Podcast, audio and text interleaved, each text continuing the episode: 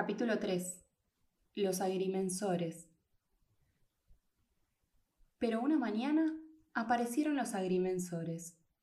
Es necesario haber visto a los agrimensores en plena actividad para comprender el espanto que puede producir la presencia de esos seres con oficio de insectos.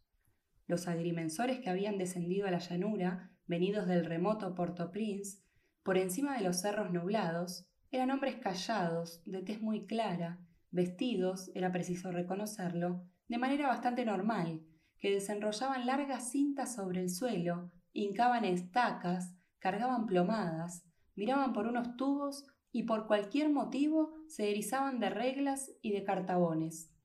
Cuando Tinoel vio que esos personajes sospechosos iban y venían por sus dominios, les habló enérgicamente. Pero los agrimensores no le hicieron caso.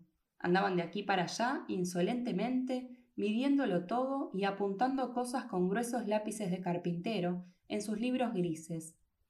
El anciano advirtió con furor que hablaban el idioma de los franceses, aquella lengua olvidada por él desde los tiempos en que Monsieur Lenormand de Messy lo había jugado a las cartas en Santiago de Cuba.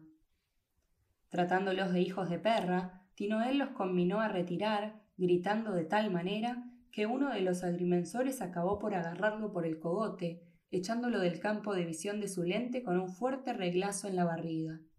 El viejo se ocultó en su chimenea, sacando la cabeza tras del paraván del coromandel para ladrar imprecaciones.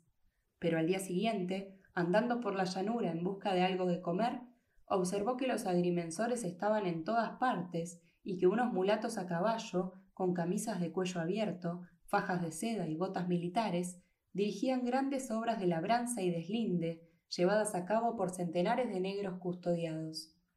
Montados en sus borricos, cargando con las gallinas y los cochinos, muchos campesinos abandonaban sus chozas, entre gritos y llantos de mujeres, para refugiarse en los montes. Tinoel supo, por un fugitivo, que las tareas agrícolas se habían vuelto obligatorias y que el látigo estaba ahora en manos de mulatos republicanos, nuevos amos de la llanura del norte. Macandal no había previsto esto del trabajo obligatorio, tampoco Buckman, el jamaicano.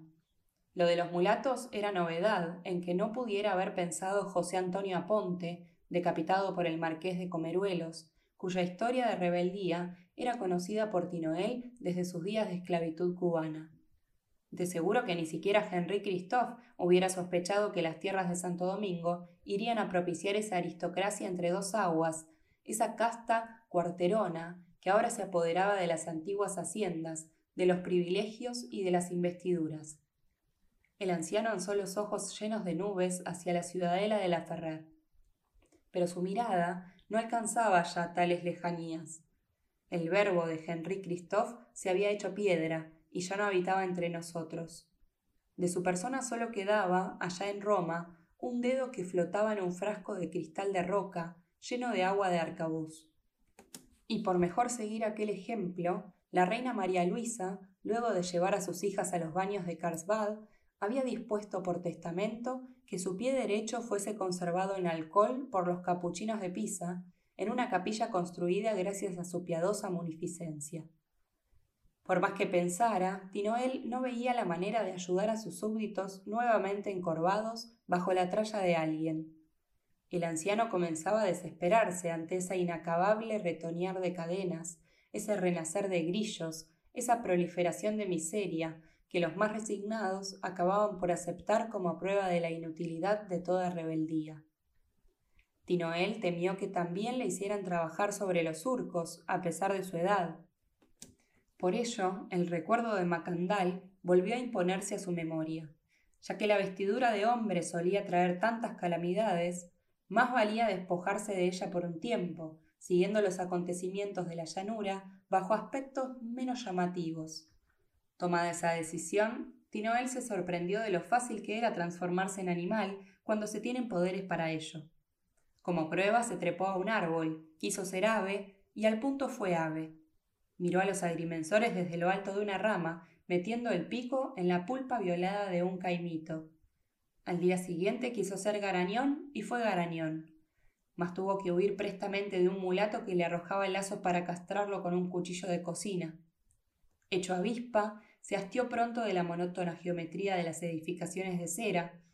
Transformado en hormiga por mala idea suya, fue obligado a llevar cargas enormes en interminables caminos, bajo la vigilancia de unos cabezotas que demasiado le recordaban los mayorales del Lenormand de Messy, los guardias de Christophe, los mulatos de ahora. A veces los cascos de un caballo destrozaban una columna de trabajadores, matando a centenares de individuos. Terminando el suceso, los cabezotas volvían a ordenar la fila, se volvía a dibujar el camino, y todo seguía como antes, en un mismo ir y venir afanoso. Como Tinoel solo era un disfrazado, que en modo alguno se consideraba solidario de la especie, se refugió, solo, debajo de su mesa, que fue aquella noche su resguardo contra una llovizna persistente que levantó sobre los campos un pajizo olor de espartos mojados.